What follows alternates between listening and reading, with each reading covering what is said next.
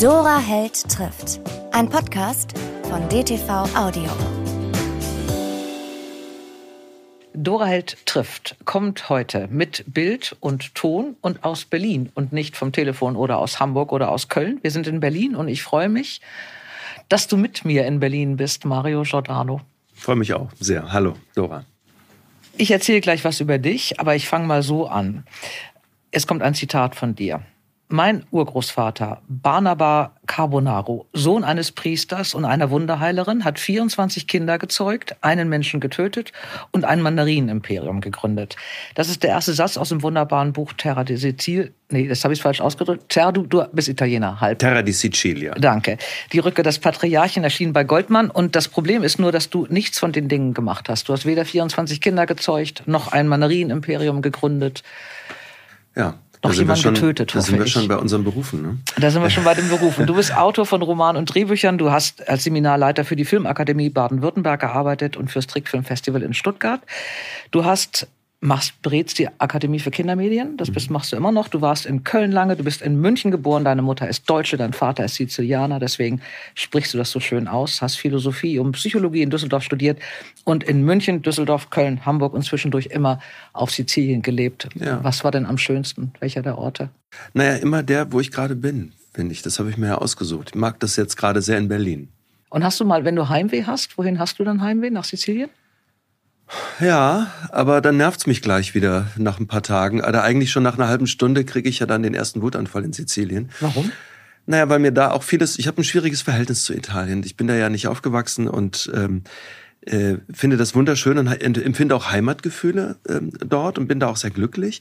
Und dann ähm, äh, sehe ich die erste Müllhalde an einem wunderschönen Strand und kriege den ersten Wutanfall. Mhm. Ähm, das hängt so ein bisschen mit Sizilien, mit Italien zusammen, dass doch da Dinge sind, die ich schwierig finde, mhm. die aber auch dazugehören. Oder dass man mit äh, klugen Freunden gut über das Essen reden kann, aber sobald es um, um äh, größere Themen geht und auch um, um Politik, wird es schwierig. Und es ist so eine Verleugnung von, von, von Themen, ähm, die äh, ich dann schwierig finde und die dann ja auch meine, meine Neugier begrenzen. Und ich ähm, krieg nicht alles das, was ich gerne so an Informationen und, und Wissen auch über das Land und die Leute hätte. Das, mhm. ist, das macht es echt zwischendurch schwierig. Du bist ja leider nicht zweisprachig aufgewachsen. Nee. Ne? Deine Mutter ist Deutsche, dein Vater ist Italiener und ihr habt aber zu Hause Deutsch. Ja, wir haben zu Hause nur Deutsch gesprochen, weil mein Vater schon mit vier Jahren nach Deutschland mhm. kam, ähm, 1939 und Deutsch wie seine Muttersprache sprach. Mhm. Und in den 60er Jahren war das schwierig mit, oder man wusste das nicht so genau, mit der bilingualen Erziehung. Mhm. Und, ähm, äh, und da die beide fließend Deutsch sprachen, haben die sich leicht gemacht. Mhm. Dann habe ich ja Tanten, die in München geboren und aufgewachsen sind, die mhm. auch alle fließend Deutsch sprechen, die haben dann in Sizilien mit ihren Kindern auch nur Italienisch gesprochen. Mhm.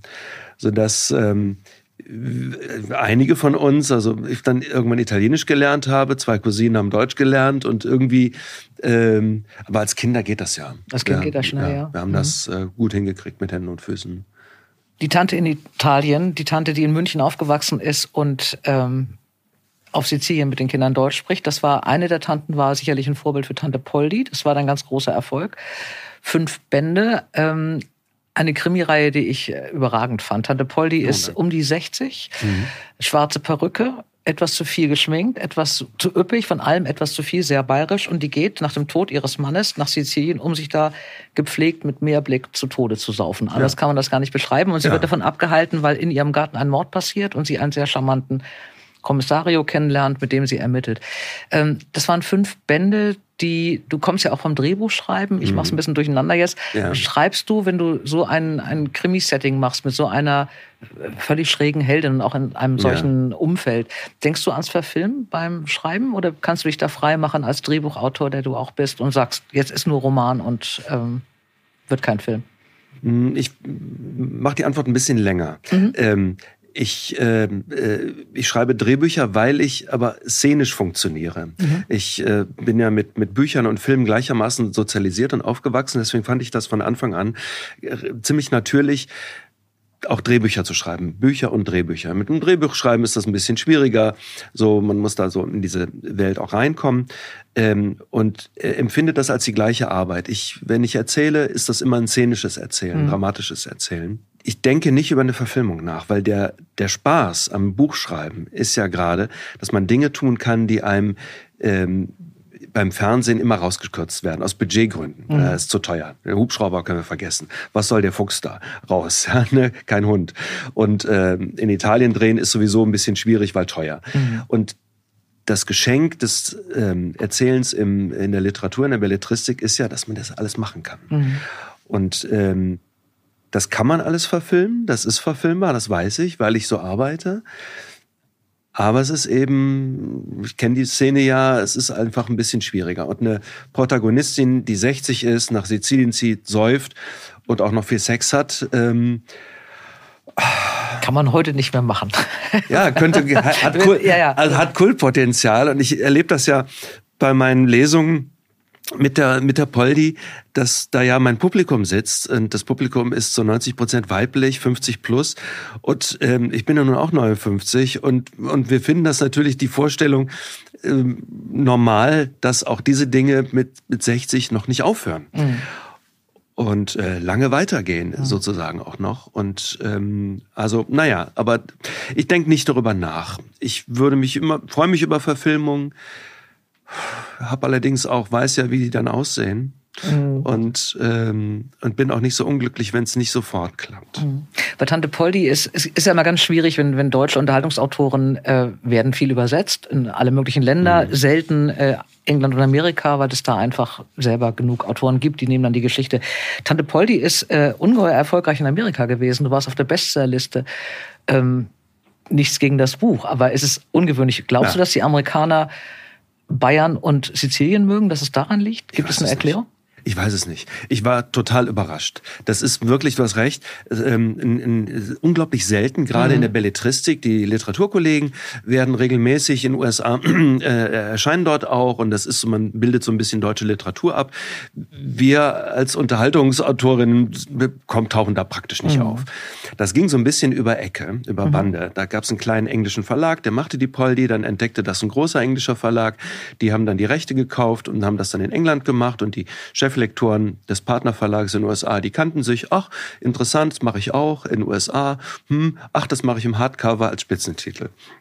Und dann saß ich irgendwann äh, bei einem Pressetermin mit den großen Magazinen, mit Times, mit äh, People, mit Oprah Magazine da und hatte einen Pressetermin. Und auch irgendwann noch mal eine kleine Booktour in Florida.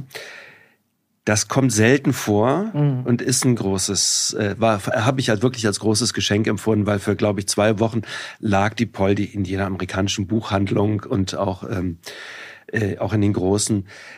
Da freut man sich, macht Fotos, macht Selfies und wenn man da ist und dann war es das ja auch schon wieder. Und schreibt, ja. ich war in Hollywood. Wie haben die das gemacht? Poldi flucht ja äh, gerne und immer bayerisch. Wie haben die das da übersetzt? Die haben das entschärft. Man kann ja das bayerisch nicht so übersetzen, das mhm. macht man nicht mehr. Mhm. Ähm, da ist bestimmt einiges verloren gegangen, aber mit diesem Schwund muss man dann eben leben. Mhm. Und dann war ich wirklich überrascht, dass das so erfolgreich war. Ich kann das nicht sagen. Eine Münchnerin, die mit 60 nach Sizilien zieht, um sich totzusaufen und dann Kriminalfälle löst. Aber ja. Die Amerikaner wollten das. Irgendwie schon, ja. Es ist super. Ja. Ähm, du machst ja unglaublich viel. Ich habe ja äh, ein bisschen mal geguckt, was, also einige Sachen von der Paul, die kannte ich natürlich, äh, aber du hast ja, bist ja in allen Richtungen, du hast relativ viel für Kinder gemacht. Mhm. Ähm, bist ja auch bei dieser Akademie für äh, Kindermedien. Kindermedien, ja. genau, da machst du ja auch immer noch mit. Du hast ein Jugendbuch geschrieben, Kinder- und Jugendbücher geschrieben, ein Huhn, ein Ei und viel Geschrei und die wilde Charlotte. Ähm, richtige Bilderbücher. Und dann hast du ein Buch geschrieben, eine, noch eine andere Sache, was ich auch toll fand, du hast eine Kunstreihe gemacht bei Aufbau ja. und auch Kunst für Kinder. Ähm, äh, ganz wunderbar gemacht. Wie, wie ist denn da der Zusammenhang gewesen? Warum wolltest du das unbedingt machen? Ich habe erstmal mit Kinderbüchern angefangen, weil ich, wollte immer erzählen, wollte mhm. immer schreiben. Das ist schon mein, mein, mein Traum immer gewesen. Und dachte dann irgendwann, naja, wenn du das willst, Mario, musst du mal ein Buch schreiben. Du musst mal was, musst mal was haben. Und habe dann in den, damals im Studium, in den Semesterferien, wollte ich, habe ich dann angefangen, mein erstes Buch zu schreiben. Und weil ich dachte, ma, die Last, die, die Rettung der deutschsprachigen Literatur des 20. Jahrhunderts zu sein, das wollte ich nicht. Also vielleicht ein Kinderbuch. Und ich hatte eine Idee und habe das dann gemacht und hatte da Glück und es wurde, äh, wurde auch verlegt, die wilde Charlotte damals. Und dann habe ich mich wohlgefühlt mit Kinderbüchern mhm. und habe das eine Weile gemacht, bis ich gemerkt habe, dass das, was ich mit den Kinderbüchern mache, erzählen, Geschichten zu erzählen, das kann ich auch für Erwachsene. Und dann habe ich sozusagen ein bisschen eine, eine Pubertät, eine erzählerische Pubertät erlebt, habe ein Jugendbuch geschrieben und habe dann irgendwann das Experiment geschrieben. Mit den Kunstbilderbüchern, die ich sehr geliebt habe. Mhm. Ich komme gerade, ich habe gestern noch eine Veranstaltung in Duisburg gehabt mit einem der Kunstbücher, das ist ja jetzt 20 Jahre her. Das war eine Idee meiner damaligen Lektorin, Ute mhm. Bleich, die vor mhm. vielen Jahren leider verstorben ist. Ähm, die fragte mich, hast du nicht Lust, ähm, so bibliophile Bücher, Bilderbücher für Kinder über Kunst zu machen? Oh, nee, also ich bin ja kein Kunsthistoriker, mhm. bin Autor. Ja, genau. Ich suche einen Autor und keinen Kunsthistoriker. Und dann habe ich mir ein Konzept überlegt und das Konzept war damals, ich wollte den Kindern oder dem jungen Publikum die Kunst nicht erklären. Mhm. Guck mal hier das warme Rot und guck mal hier das kühle Blau, sondern die wichtigsten Bilder der, der, der Kunstgeschichte zeigen, dass sie die mal gesehen haben, die überall zitiert werden. Und ein paar Sachinformationen über die Künstler. Mhm. Was war Picassos Lieblingsgericht? Wie hieß sein Hund? Ne, wie hießen seine Geliebten? So, das ähm, hat mich interessiert und hat dann auch das, das Publikum interessiert. Übrigens dann auch das erwachsene Publikum. Dein Durchbruch war das Experiment, glaube ich, ne? bei, bei Rowold erschienen damals, mit dem du wirklich richtig in die breite Öffentlichkeit gekommen bist. Das habe ich ja gedacht damals. Ja? Das war so richtig, war das nicht. Ähm, also ich habe damals, ähm, ein, ein Lektor bei Rowald fragte mich noch, hast du nicht mal Lust, was für Erwachsene zu schreiben? Mhm. Ja, ja, ja. Ähm, und hatte so Ideen und hatte mh, im Studium, im Psychologiestudium, mhm. war ich über dieses Stanford Prison Experiment gestolpert und dachte, oh, super Thriller-Stoff. Gibt's bestimmt.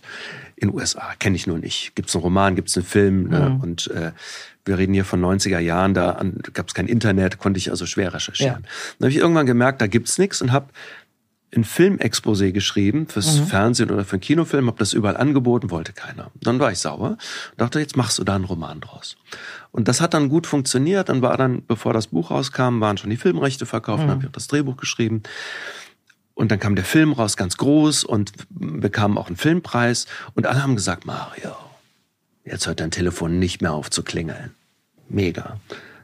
Und dann hat das Telefon zwei Jahre lang erstmal nicht geklingelt. Mhm. Und das ist ein Phänomen, das mir dann von vielen Kolleginnen auch berichtet wurde, ist gar nicht so selten, wenn man einen großen Preis gewinnt ähm, und diese Aufmerksamkeit bekommt, ist das anders als in den USA. Da ist erstmal Schweigen. Einige mhm. denken, ach, der ist gut beschäftigt, da klingelt jetzt sein Telefon dauernd, da muss man gar nicht fragen. Die anderen mh, hm, interessiert das gar nicht so. Ich habe dann erstmal weiter Kinderfernsehen gemacht mhm. und äh, so rumgeprutschelt, habe äh, versucht, für kleinere Drehbuchprojekte zu arbeiten. Das habe ich nicht so als großen Durchbruch empfunden. Mhm. Ich habe einfach so weitergemacht. Und dann ähm, bekam ich mal eine Anfrage von, von Schimanski damals und habe dann mal so gefragt den Redakteur, ah, dann seid ihr auf mich wegen Experiment gekommen. Nein, nein, das war eine andere Sache und wegen einem mhm. Kinderfilm und das fanden wir gut und äh, die meisten Autoren flippen ja schier aus vor Freude, wenn irgendwann gesagt wird, hier, die wollen dein Buch verfilmen. Ja. Jetzt hast du dieses Buch selber geschrieben, du hast das Drehbuch geschrieben und du kommst ja auch aus dieser Branche. Ist es dann anders? Also diese Aufmerksamkeit, die der Film dann bekommen hat, ähm, der mit ähm, von Oliver Hirschspiegel wurde er verfilmt und Moritz Bleibtreu hat die Hauptrolle gespielt. Der war ja, also diese, diese Geschichte ist ja auch irrsinnig. Ja. Also man hat, das war ja ein Experiment, vielleicht kann man so rum anfangen, ähm, dass man Wärter für die Leute, die den Film nicht kennen, dass man Leute ausgesucht hat. Das war, glaube ich, ein Uni-Projekt. Ähm, mhm, genau. äh, ein Teil der Leute war, waren die Wärter und ein Teil davon waren die Gefangenen und die haben sich, äh, sind dermaßen aufeinander losgegangen, dass man das ja abbrechen musste. Also genau. das hat so alles Schlimme an Menschen eigentlich so zum Vorschein geholt. Wobei es auch ein bisschen manipuliert war, hast du ja mal gesagt. Ja. Äh, die haben schon die Leute dementsprechend ausgesucht. Und der Film war ja wirklich sehr stark. Ähm, diese Geschichte, dass man diesen Roman schreibt, der dann verfilmt wird, du wusstest ja nicht sofort, dass es verfilmt wird. Also äh, ist es für dich als Drehbuchschreiber und Kenner dieser Szene, also Kenner dieser Filmindustrie und Szene, genauso spannend, wenn dein Roman dann kommt oder, oder gewollt wird als Film? Oder ist man da irgendwie, ja, dass man sagt, doch. Äh, das habe ich damals schon als Hauptgewinn empfunden. Mhm. So. Nur wenn man dann auch sofort in der Arbeit ist, also in der äh, daraus ein Drehbuch ja. zu machen, zu, äh, so sofort wieder weiterarbeitet, mhm. ähm, bin ich ja auch da, wo ich am liebsten bin, nämlich bei der Arbeit. Mhm. Und dann habe ich darüber gar nicht mehr so viel nachgedacht. Dann kam der Film raus und irgendwann hingen riesengroße Plakate an den an den an den großen Multiplex-Kinos und ich dachte, holla. Und dann ähm, hieß es, ah, wir haben eine Chance, dass wir da vielleicht eine Oscar-Nominierung bekommen, haben wir da nicht bekommen. Ähm, und wir haben dann Preise bekommen für den für den Film auch das ist dann schon, fand ich schon beeindruckend. Und dann war das ja nicht so, dass dann sofort der Star Room da so ausbrach. Ich habe einfach erstmal weitergemacht. Mhm. Ähm, das haben wir ja als Autorinnen so nicht mit dem großen Megastar Room, also sagen wir mal eher selten. Und das mag ich auch gerne eigentlich. Äh, bin gerne zu Hause. Aber ähm, das war schon eine große Sache. Wir haben dann die Kollegen aus USA gesagt, dass es, wenn das in den USA passiert wäre, hätte das einen ganz anderen Hype entwickelt. Mhm. Das, aber da sind wir in Deutschland ein bisschen äh, low-key. Ja, und woran liegt das, äh, dass diese, also immer noch Autoren so unbedingt diesen Film wollen? Also warum ist ein Film wichtiger gefühlt als das Buch? Also, Diese 90 Minuten? Ich bin da gespalten. Also erstmal ist es ja Geld. Mhm. Ähm, der, der, das, der Roman wird lizenziert. Ich habe äh, ähm, auch noch ein Honorar als Drehbuchautor bekommen. Das ist erstmal wirtschaftlich interessant. Mhm. Und dann ist es so, ich habe das bei den Tatorten erlebt. Ne? Ich, ich schreibe ein Drehbuch für, ein, für einen Tatort, der wird ausgestrahlt und hat vielleicht irgendwas zwischen sieben und neun Millionen Zuschauer. Da kann ich durch ganz Deutschland fahren in diesen 90 Minuten und in jedem dritten, vierten mhm. Fenster läuft mein Tatort. Mhm. Das ist irre. Mhm. Und ein Kinofilm, der dann am Ende 1,5 Millionen Zuschauer hatte, was für den Film gar nicht so viel war, aber in der Langzeitwirkung mhm. in allen Schulen wird ja immer noch gezeigt, alle kennen diesen Film. Mhm. Das ist schon irre. Nur, wenn wir jetzt beim, beim Tatort wieder sind, am nächsten Tag sprechen vielleicht noch ein paar äh, über den Film und vielleicht lästern auch ein bisschen und dann war es das. Mhm. Und mit einem Roman habe ich das ein bisschen nachhaltiger. Da äh, selbst wenn der nicht sofort auf der Spiegel Bestsellerliste landet, wenn der sich solide verkauft, kommen irgendwann nach Monaten und manchmal nach Jahren kommt eine Mail. Mhm. Äh, bei der Poldi war das so, dass mir Leserinnen schreiben, ich hatte eine schwierige Zeit und war im Krankenhaus und ihr Buch, die Poldi, hat das ein bisschen leichter gemacht. Und das mhm. ist so berührend. Und da denke ich dann immer, das hat, dafür hat sich's gelohnt. Bücher haben, die, die sind länger da. Mhm. Und ähm, das Fernsehen und Film ist halt doch ein bisschen schnelllebiger. Mhm. Im Experiment ist das jetzt anders, weil der halt immer noch auch in den Schulen gezeigt wird. Und wenn ich junge Leute treffe, die haben den dann immer gesehen. Mhm aber ähm, hat man ja auch nicht so oft. Mhm. Du machst relativ viel Tatorte, hast du schon gesagt. Ähm, ja, nicht mehr, aber nicht mehr. Hat, du hast diesen ja. einen meiner liebsten Tatorte gemacht, wo Edgar Selge den Transsexuellen ja. spielt. Ähm, ja weil ich immer gerne Drehbuch schreiben wollte. Das ja. habe ich mir irgendwann vorgenommen, es mal zu lernen, habe es aber nie gemacht. Und ähm, Fritz Arni sagte mal, dieses der Unterschied ist eben, dass du beim Buch alleine bist und dir beim Drehbuch so viele Leute reinquatschen. Ja. Du hast es gerade eben schon mal gesagt. Also der Hubschrauber muss weg, der ist zu teuer und nimm doch mal einen Hund oder so. Ähm, kannst du das gut aushalten? Oder Nein, das ist schwer auszuhalten. Mhm. Das halten wir alle irgendwie aus, wenn wir da in, in dieser Branche sind, aber das ist ganz schwer. Äh, vor allem die Leute, die reinquatschen sind oft nicht, ich sag's mal vorsichtig, nicht die kompetentesten. Und die Gründe sind äh, Gründe, die ja gar nichts dramaturgisch oder inhaltlich mit dem mit dem Stoff zu tun haben, sondern sind Budgets oder mhm. oder meistens sogar Geschmäckle. Mhm. Äh, ich mag das einfach nicht. Mir hat der Stoff noch nie gefallen und das sagt die Redaktion nach anderthalb Jahren Drehbuchentwicklung. Das finden wir alle und alle Drehbuchautorinnen und Autoren äh, leiden darunter. Ähm, bin da nicht anders. Man setzt sich dem irgendwie aus. Ähm, Trotzdem macht ja das Schreiben für Film viel Spaß. Mhm. Ich mache das gerne, aber ich habe jetzt in den letzten Jahren, weil ich mich auf die Bücher konzentriere, da nicht mehr so äh, wahnsinnig viel Zeit. Und mhm. dann kommt noch eine Sache dazu. In, in unserer Welt gibt's diese, gibt's ja viele äh, ähm, äh, Fachtermini und ähm, so zwei äh, zentrale sind mal Plot und Story mhm. und werden gerne verwechselt. Was ist Plot, was ist Story? Und ich versuche dann in den Workshops immer zu erklären, Plot beantwortet die Frage, was passiert als nächstes? Und Story beantwortet die Frage, findet mich das Glück? Mhm. Zwei völlig unterschiedliche Dinge. Und im Drehbuch oder in der Drehbuchentwicklung geht's immer nur um Plot. Alle interessieren sich immer nur in der Entwicklung für was passiert als nächstes. Mhm. Und man muss sehr gut in Plot werden. Und das ist auch eine, eine interessante, gute Schule. Aber das ist in der Literatur, in der Belletristik völlig anders. Natürlich mhm. brauche ich einen guten Plot. Alles braucht eine Form. Aber unsere Leserinnen interessieren sich doch für die Story, mhm. für die Frage, findet mich das Glück? Das müssen wir erzählen. Und, äh, und das finde ich so wunderbar, dass ich mich darauf konzentrieren kann, also auf die Vision und dass ich mir dann überlege, wie finde ich einen Plot, der genau dahin führt. Mhm. Aber im Moment fühlst du dich wohler bei den Büchern und bei der Belletristik. Und was hast du, äh, bevor wir gleich über deine Workshops reden, was hast du als letztes Buch gekauft? Das letzte Buch, das ich gekauft habe, war von Dacia Maraini, äh, Drei Frauen, mhm. äh, die ich sowieso sehr bewundere und gerne lese mhm. und im, im Zuge meiner äh, Arbeit jetzt am zweiten Teil von Terra di Sicilia wir lesen ja auch immer Sachen, die so im, im, im Dunstkreis unseres Schaffens auch irgendwie in, äh, sind. Ähm, interessiert mich das besonders. Und weil ich über Frauenfiguren schreibe, Sizilianerinnen, ähm, habe ich das kürzlich gekauft und habe es jetzt gerade auf der Zugfahrt äh, gestern von Duisburg zurückgelesen. Du hast es zu Ende gelesen und brauchst jetzt einen neuen Tipp. Und dann kannst du dich mir anschließen. Ich bekomme nämlich meine Tipps unter anderem vom wunderbaren Florian Valerius aus Trier, dem literarischen Nerd. Hallo Florian, wir brauchen was. Mario für sich und ich für meine schlaflose Nacht. Was hast du denn für mich heute? Ein Buch, das ich zwar nicht in einer Nacht gelesen habe, aber an einem verregneten Sonntag im Frühjahr war Irene Solar, singe ich, tanzen die Berge das 2020 mit dem Europäischen Literaturpreis ausgezeichnete Werk dieser katalanischen Autorin erzählt die Geschichte eines Bergdorfes in den Pyrenäen und deren Bewohner.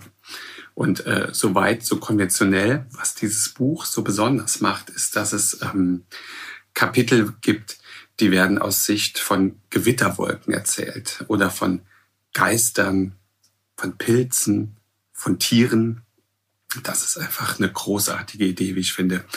Über Jahrzehnte hinweg verfolgen wir die Schicksale der Bewohner dieses Bergdorfes und ähm, alle sind natürlich verbunden miteinander in einem Kreislauf aus Leben und Tod. Und das ist total intensiv. Es ist voller Liebe, es ist voller Gewalt, es ist voller Schmerz, aber auch Zärtlichkeit und Poesie. Das ist ein Buch, das, wenn man es beendet, möchte man es direkt vorne wieder aufschlagen, weil alles wirklich miteinander verbunden sind. Und es gibt so viele Querverweise und Dinge, die man entdecken kann in den jeweiligen Kapiteln, die sich später zusammenfügen. Und es ist ein, einfach ein reines Vergnügen. Ich habe zwischendrin wirklich ein paar Tränen verdrücken müssen in diesem polyphonen, also vielstimmigen Meisterwerk, das sogleich mystisch ist, faszinierend ist, sehr, sehr weiblich, sehr magisch und vor allen Dingen auch politisch. Es ist völlig an mir vorbeigekommen äh, oder vorbeigegangen. Sagst du noch mal die Autorin zum Mitschreiben? Der Name lautet Irene Solar. Mhm. Singe ich tanzen die Berge, erschienen im Berliner Trabanten ein super toller kleiner Indie-Verlag. Übersetzt wurde es von Petra Zickmann. Und ich kann nur sagen, ich habe Irene Solar dieses Jahr kennengelernt. Ich durfte sie in Frankfurt moderieren. Sie ist eigentlich Lyrikerin, was auch die besondere Sprache in diesem Buch ausmacht und eine ganz, ganz fantastische Frau. Also, wenn ihr ein tolles Buch entdecken wollt für eine schlaflose Nacht, nehmt euch, singe ich, tanzen die Berge. Wunderbar. Ich danke dir, es hört sich gut an. Du hast mich äh, nicht nur, auch schon vor dem letzten Satz übrigens gehabt. Ich danke dir. Äh, Wiedersehen nach Trier und bis bald. Du gibst ähm, von wegen Plotten und, und Story. Du gibst äh, Workshops äh, zum Thema Geschichten erzählen. Es gibt wenig Ausbildungsmöglichkeiten für Belletristik-Autorinnen. Das ist in den USA und England völlig mhm. anders. Ich habe mhm. eine Booktour mit Amy Stewart und Ellie Griffiths gehabt äh, in, in Florida und die sind beide äh, mit als erfolgreiche Autorinnen natürlich an einem College äh, mit einem mit einem Lehrauftrag weil die Colleges, die Creative Writing unterrichten, die gucken in die Bestsellerlisten und dann suchen sich die Autoren, fragen die, weil die müssen es ja wissen. Mhm. Das ist in Deutschland anders, mhm. weil wir haben halt immer noch den Geniegedanken so ein bisschen. Schreiben muss ich nicht lernen. Mhm. Kann man oder das kann man nicht. Da werden wir geboren. Du hast, das fand ich ganz schön, in deinen Workshops fängst du an als Schreibübung, man muss ein Gefühl beschreiben. Ja. Und du hast auch mal ein Buch darüber gemacht, ähm, tausend Gefühle, für die es keinen Namen gibt. Ähm, Warum ist das so schwer? Also ich kann es auch nicht so gut, aber kannst du das so erklären? Aber bring mir doch mal bei, jetzt an dieser Stelle, ähm, wie beschreibe ich ein Gefühl? Wie, wie, wie geht man da, wie fängt man da an? Das ist ja erstmal so ein Unwohlsein. Also als Beispiel habe ich, ja. das war mein, mein, eines meiner liebsten Beispiele bei dir in diesem Buch, das Unbehagen bei der Fahrkartenkontrolle, obwohl man ein gültiges Ticket hat. Ja. Das werde ich in meinem Leben nicht los. Ich habe eine unglaubliche ja. Angst vor Schwarzfahren, habe es noch nie gemacht. Aber wie, wie bringst du einem bei oder bring mir doch mal bei, so ein Gefühl, zu beschreiben? Muss ich das erst haben oder? Also ich sage ja nicht wissen? beschreiben. Ich, ich versuche, ähm, sage ja auch immer, ich beschreibe sowieso nicht, auch in mhm. meinen Büchern. Ich erzähle. Also und das mit den Gefühlen, ich würde sagen, das ist ein Gefühl. Wir erfinden ein Gefühl. Mhm. Ähm, und äh, und das funktioniert relativ einfach. Man muss, es, man muss sich ein bisschen überwinden, aber es ist, es ist ja auch beim Schreiben. Wir müssen uns erstmal ein kleines bisschen überwinden, wir müssen das wollen. Und vor allem bräuchten wir jetzt was zu schreiben, weil man muss es aufschreiben. Die Magie liegt im geschriebenen Wort. Mhm. Das ist es. Und in dem Augenblick, wo es da steht, hat es irgendjemand mal gefühlt. Mhm. Ich, du, irgendwer sonst. Und das ist das Schöne. Und ich hatte, habe damit angefangen, weil ich mal an einem Drehbuch saß und mir über die emotionale Situation meiner Figur völlig unklar. Die war mhm. mir ganz, ich wusste das nicht mehr. Und dann habe ich, weil ich gerne Listen mache, eine mhm. Liste gemacht. Und dann hat dieses Listenmachen viel mehr Spaß gemacht als die Arbeit an dem Drehbuch. Und ähm, und so benutze ich das als Warm-up bei, bei äh, Workshops gerne.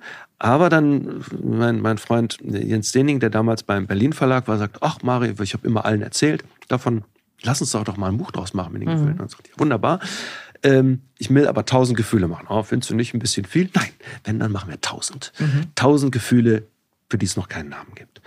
Und das können ja 2000, 3000, 4000. Es gibt unendlich viele Alltagsgefühle. Das sind alles Gefühle aus dem Alltag, die wir jeden Tag haben, mhm. die wir uns nicht bewusst machen, weil wir darüber nicht mehr nachdenken. Das ist eine Achtsamkeitsübung. Ja. Und Schreiben, Erzählen hat ganz viel mit Achtsamkeit zu tun. Mhm. Und äh, wenn ich in so einen Achtsamkeitsmodus komme und mich darauf konzentriere, dann fällt mir auch das, das Erzählen und das Schreiben dann auch, auch wieder leichter. Und wie gesagt, ich liebe Listen.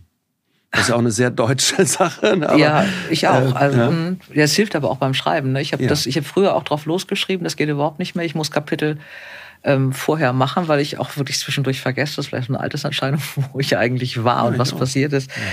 Es gibt übrigens bei den Gefühlen, also ich mochte das Buch sehr, ich habe es sogar noch gefunden irgendwie, die Verlegenheit nach einem Kompliment. Das fand ich auch ja. ein, schönes Gefühl, was du da beschrieben hast.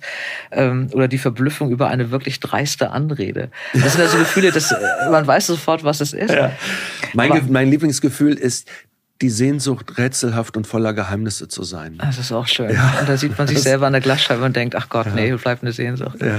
Das gibt ein Buch, das ist so über Gefühle, eins meiner Lieblingsbücher von einer Amerikanerin, Tiffany Wass Smith, die hat äh, auch so eine Geschichte gemacht, das Buch der Gefühle, aber die hat immer versucht, ein Wort zu finden. Mhm. Also aus allen Sprachen. Ah, das gibt es immer noch, das ja. Buch wunderbar. Und hat also wirklich versucht, ähm, eine Sprache, also in einer Sprache ein Wort für ein Gefühl zu finden. Also erst die Gefühle und hat dann geguckt, in welcher Sprache gibt es da ein Wort. Ich habe das Buch geliebt und er war eines meiner Lieblingsgeschichten aus äh, die Inui. Inuits haben ein, ein Wort, das heißt Ixuapok, ich muss es ablesen, für das Gefühl der Umtriebigkeit kurz bevor Besuch kommt. Oh, also die Leute kommen an und du fängst noch mal an, die Gläser noch richtig hinzustellen und guckst, genau. ob du alles hast oder so. Und das fand ich auch so wunderbar. Da, war, da musste ich dran denken, als ich deine Gefühle gesehen habe. Ja. Und es gibt tatsächlich dann in anderen Sprachen ein Wort für so einen Zustand. Es gibt im Koreanischen, das Nationalgefühl Koreas ist zum Beispiel Han. Das ist der ganz, ganz große Schmerz, die Rache, die man nie nehmen kann. Das, das Leiden, das über den Tod hinausgeht. Das ja. ist mit Weltschmerz überhaupt nicht mehr, das, ist, das ist Babykram. Ja. So, und äh, das, ähm, ja, es, aber da lernt man auch ganz viel über andere Kulturen. Ja, ne? ja. es gab, im, ich, ich weiß das Wort nicht mehr, aber es gab im, aus dem Thailändischen gab es ein Wort für das Gefühl, was du hast, wenn du auf einer Brücke stehst, in ein stilles Wasser guckst und die große Sehnsucht hast, runterzuspringen. Oh, ja. Fand ich auch so ja. schön. Oder es gab, ich weiß nicht mehr aus welchem, aus welcher Sprache das kommt, die Basurexie, das ist das plötzliche Verlangen, jemanden zu küssen. Fand ich auch wunderbar. Du hast dich dann irgendwann entschieden, nach der Hektik der Drehbücher so ein bisschen runter zu kommen, nur noch jetzt irgendwie alleine für dich zu schreiben und deine Gefühle zu finden und hast dich mit deiner Familie ausgesetzt. Mhm. Und der erste Band liegt jetzt vor. Äh, ich habe schon gesagt, der ähm, Aufbau, also der, der Urgroßvater, mhm. der ein Mandarinenimperium aufgebaut hat und 25 Kinder gezeugt und jemanden umgebracht hat. Ähm, das beginnt ja Anfang des 20. Jahrhunderts und endet so in den 60er Jahren. Mhm. Und es ist ja der erste Teil deiner Familiengeschichte. Ja. Wann, also eine eigene Familie zu nehmen, auch wenn es dann nachher natürlich fiktiv wird, aber du hast ja einen Stamm, dessen die in etwa hinkommen. Äh, ja. Äh, wann und warum äh, hast du dich dazu entschieden? Was war so also der Auslöser? ist das tatsächlich zum aller, allergrößten Teil fiktional, weil ich gar nicht mehr so viel über den Urgroßvater und über die Familiengeschichte mhm. ähm, rausgefunden habe. Die äh, Menschen, mein Vater, eine Tante, die noch den kannten, sind alle verstorben. Also mhm. so viel Informationen gab es gar nicht mehr. Aber ich trage mich nun schon seit über 20 Jahren mit diesem Gedanken rum, eine deutsch-sizilianische Familiensaga zu schreiben, mhm. die auf dieser Geschichte meines Urgroßvaters so fußt. Mhm.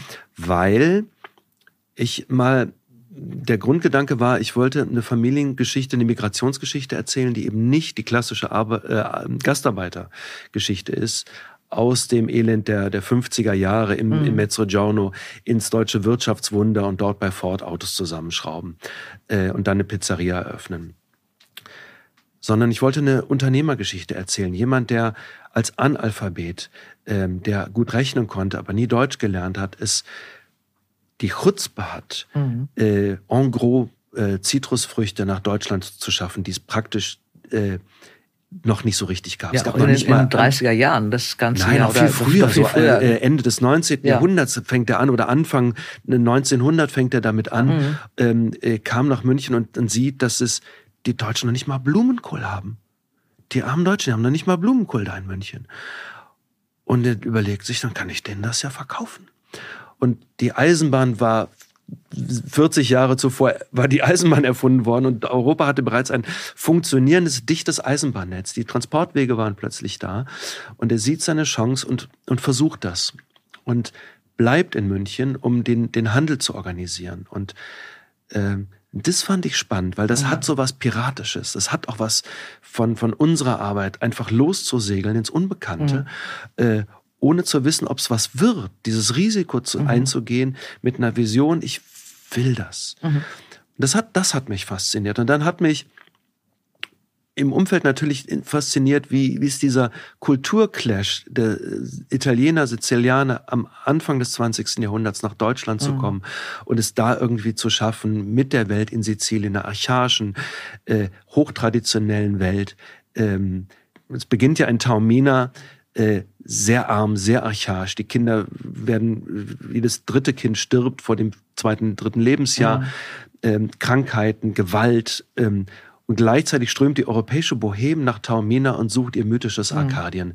Mhm. Äh, Thomas Mann war da, äh, Bernard Shaw war da. Äh, und verbringen dort den Winter, weil es so kalt ist in Deutschland und vor allem, weil die, die, die, die Moral doch ein bisschen lockerer ist in Sizilien und weil das viktorianische Zeitalter bestimmten äh, den, den, den Schwulen und Lesben eben das sehr, so sehr schwer gemacht hat, überhaupt ein bisschen zu leben. Und dort ist es überhaupt kein Problem mehr. Sie mhm. können einfach so sein, wie sie wollen. Und darüber wollte ich immer erzählen und dann ist mir als ich anfing, ich habe es lange nicht hingekriegt. Ich habe die Poldi gebraucht, um mich überhaupt mhm. in Sizilien ein bisschen rein zu erzählen. Mhm. Und dann habe ich gemerkt, das geht jetzt schon und jetzt kann ich auch, sollte ich auch mal anfangen. Und ich will schreiben ja doch mal, oder ich merke, dass ich immer doch das schreibe und auch das lese, was ich gerne schreiben würde und umgekehrt. Ich bin sozialisiert mit den magischen Realisten, mit den Lateinamerikanern und, äh, und auch mit den magischen Realisten der deutschen Literatur bis ähm, 33, 45. Und das, äh, bei mir treten die Toten auf, ob man sie nun so sehen mag oder als Projektion. Mhm. Und, und sowas wollte ich erzählen. Ich wollte eine magisch-realistische Geschichte erzählen. Mhm. Vielleicht war das auch eine, eine, eine Formfrage. Ich wollte auch die, die, die Form endlich finden. Mhm. Und dafür und wollte auch was Neues und wollte nicht dramatisch erzählen, sondern episch, also über 80 Jahre. Mhm. Und das ist schwer. und macht viel Spaß. Es ist ein, ja, es ist ein Brett. Ne? Also du hast gerade eben schon gesagt, du willst die äh, deutsch-sizilianische Familiensaga schreiben. Eine Saga ja. besteht eben leider Gottes nicht nur aus einem Band. Also der erste Band hatte schon fast 500 Seiten. Das ja. ist ja auch mehr als Tante Poldi. Das ist viel weniger Dialog als in Tante Poldi. Es wird überhaupt nicht geflucht oder so gut wie gar nicht.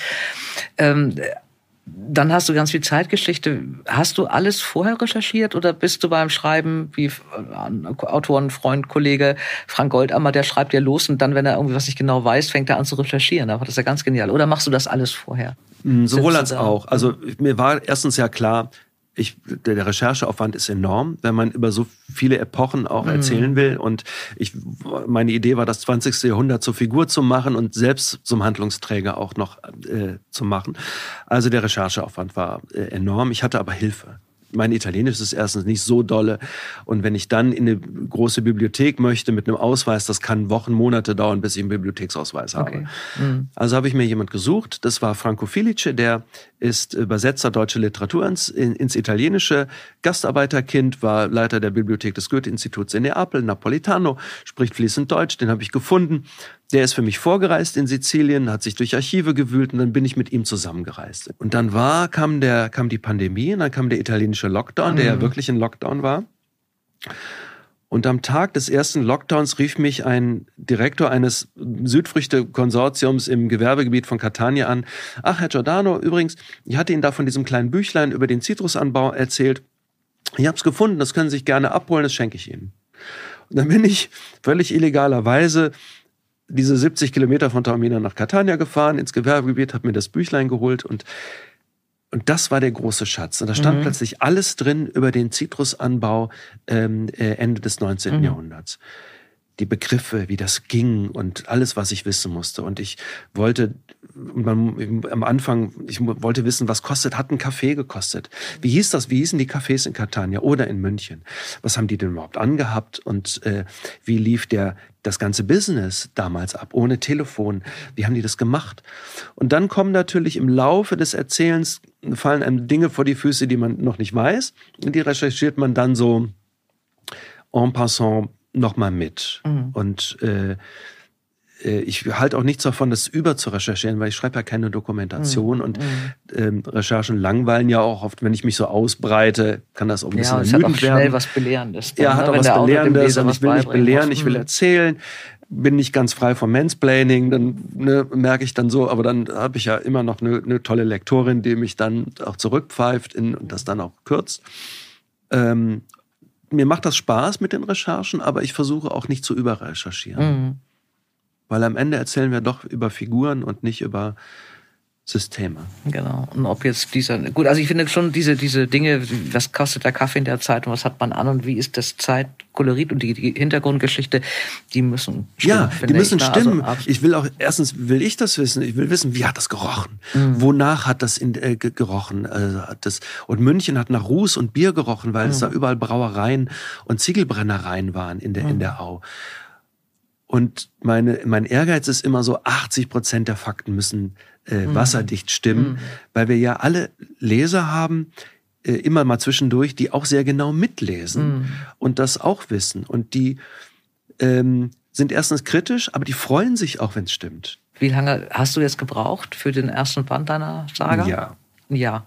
Und für den zweiten werde ich noch länger brauchen. Das ist nochmal schwerer. Und auf wie viel hast du es angesetzt? Ist im zweiten, das ist der letzte Satz äh, in, in diesem Buch, auf eine Anrichte klappern Porzellantässchen mit einglasierten Namen der Frauen der Familie Carbonaro. Von ihnen will ich erzählen. Das ist der letzte Satz des genau. ersten Buches. Also jetzt geht es um die Frauen. Jetzt geht es um die Frauen. Und, und dann? Dann hört's auf. Also ich werde zwei Teile machen und das war's dann. Und dann bin ich durch mit dem Thema Sizilien. Und wie geht's dann weiter? Dann habe ich eine Idee für was ganz anderes. Und die willst du jetzt noch nicht sagen, weil du nicht möchtest, dass die Lektorin mithört und sagt, aber du hast es doch schon gesagt, Nein, das dass du das machen das willst. Das ich. Ach nee, ich kann das, ich kann das, ich kann das andeuten. Deute mal an. Weil ja, ich kann das tun, weil ich habe es meiner Lektorin einmal erzählt und ähm, ich hole noch ein bisschen weiter aus. Wir kennen das doch, dass uns immer mal wieder Geschichten angetragen werden ähm, im Taxi oder von jemand und Leute wollen aber nicht rausrücken mit der Sprache, weil sie dann Angst haben. Wir klauen die Idee und machen da einen Bestseller draus. Ich habe das öfter gehabt, dass jemand sagt, ich habe eine tolle Geschichte, Sie können, Sie kennen sich doch aus, schreiben Sie die doch mal auf. Genau. Ne? genau. Äh, Kölsche Taxifahrer, ich habe eine Tatortidee. Ja, sagen Sie, lassen mich raten, im, im, im Taximilieu, wer haben Sie das erraten? Äh, ich erzähle Ihnen die, Sie schreiben das und wir machen halbe halbe. Genau. Ja. Also schreiben Sie mal selbst, dann brauchen Sie nicht halbe halbe machen. Ja, ich habe ja die Kontakte nicht. So, und dann sage ich, Leute, eure Idee ist nichts wert. Wenn erzählt mir die Idee und wenn sie was taugt, lade ich euch zum Essen in einem Restaurant eurer Wahl. Das ist mein Deal für Leute, mit denen, die mir was erzählen, was Hand und Fuß hat. Und mhm. glaubt mir, das ist mehr, als ihr jemals kriegen könntet. Weil eine Idee habe ich, habe ich 20 am Tag und die sind auch nicht alle Gold. Äh, es liegt in der Arbeit, man muss das auch machen. Mhm. Und deswegen bin ich relativ freigebig mit den Ideen. Ich gebe einen Tipp. Ich habe Nein. einen Hasen auf dem Arm. Und, äh, und die Hasen sind Tiere, die mich mein ganzes Leben schon auf unterschiedliche Weise begleiten. Und ich würde gerne einen magisch-realistischen Roman über einen über eine Reise und einen Hasen ähm, schreiben äh, in Deutschland heute. Ich möchte also einmal wieder ankommen in der Gegenwart, in, in, in meiner Welt, in der ich lebe, in der mhm. ich arbeite, die aber in meinem Empfinden aufgeladen ist mit Magie. Mhm. Und ich empfinde Magie als Teil der Realität, als nicht als Gegensatz. Und das ist so eine Idee, die mich auch schon eine ganze Weile ähm, begleitet. Und so ist es ja oft, die, die Ideen, die, die immer wieder kommen. Man, mhm. Ich schreibe mir die so auf in ein Notizbuch und einige vergesse ich und andere kommen immer wieder zurück. Die sind sehr hartnäckig und die wollen dann irgendwann geschrieben werden. Und so ist das dann. Ja. Was ist am Hasen magisch? Also erstmal sind Hasen freiheitsliebende Tiere und brauchen viel Auslauf und sind sehr freundliche und ähm, sind auch keine Beutejäger mhm. ähm, oder auch sehr kraftvolle Tiere. Wenn man mal Feldhasen im Frühjahr gesehen hat, das Alter, ja. Ähm, und die sind in allen Kulturen mythologisch stark aufgeladen, weil die ja in allen Kulturen vorkommen. Es sind sehr äh, schlichte, keine spektakulären Tiere, aber eben doch überall präsent und ähm, es gibt viel Mythos über die Hasen. Ja, da gibt's einiges zu erzählen. Ich bin sehr Glaub gespannt. Glaube ich. Lieber Mario, ich danke dir, dass du hier warst in Ton und Bild. Ich bin danke gespannt dir, auf den Hasen. Ich finde dieses Tattoo sensationell übrigens. Kannst du es noch einmal in die Kamera Ja, das halten? ist toll, ne? Also. Das ist von Valentin Hirsch in, hier in Berlin. Der macht Tierporträts. Und äh, als ich den anschrieb, der hat mal eine Wartezeit von einem, über einem Jahr. Äh, als ich den anschrieb, ich hätte gerne einen Hasen, dann hat er gesagt, komm vorbei. Hat er geschluckt? Du bist der erste Mann, den ich kenne, der einen Hasen tätowiert hat. Ist nicht so cool, aber ist, ist halt mein, ist mein Hase. Magisch. der guckt doch ganz freundlich. Er ist magisch. Er ist sehr freundlich. Er ist sehr freundlich. Ne? Danke, ja. dass du mir das gezeigt hast. Das ist, das ist mehr, als ich von diesem Gespräch erwartet hatte. Danke, dass du hier warst. Ich wünsche dir viel äh, Kraft und gutes Gelingen bei den Frauen auf Danke. Sizilien. Es wird genauso schön wie das erste. Ich bin gespannt. Und wir gehen jetzt gleich noch in Reden weiter über Hasen. Das war's für heute. Danke Mario Giordano. Und wenn ihr den Hasen sehen wollt, den mystischen Hasen, den Mario auf dem Unterarm trägt, dann könnt ihr das dieses Mal tun. Auf dem Videopodcast. Entweder bei YouTube oder auf der Seite dtv.de. Viel Spaß dabei. Beim nächsten Mal freue ich mich auf Ralf Fußmann. Der Macher von Stromberg und Serien wie März gegen März ist hier, der auch eigene Bücher geschrieben hat, Drehbuchschreiber ist und der mir erklärt, warum er glaubt, dass wir Deutschen keinen Humor haben. Und auch diese Folge könnt ihr nicht nur hören, sondern auch sehen. Sehen als Videopodcast bei YouTube und auf der Seite dtv.de und hören wie immer hier. Dora Held trifft. Ein Podcast von DTV Audio.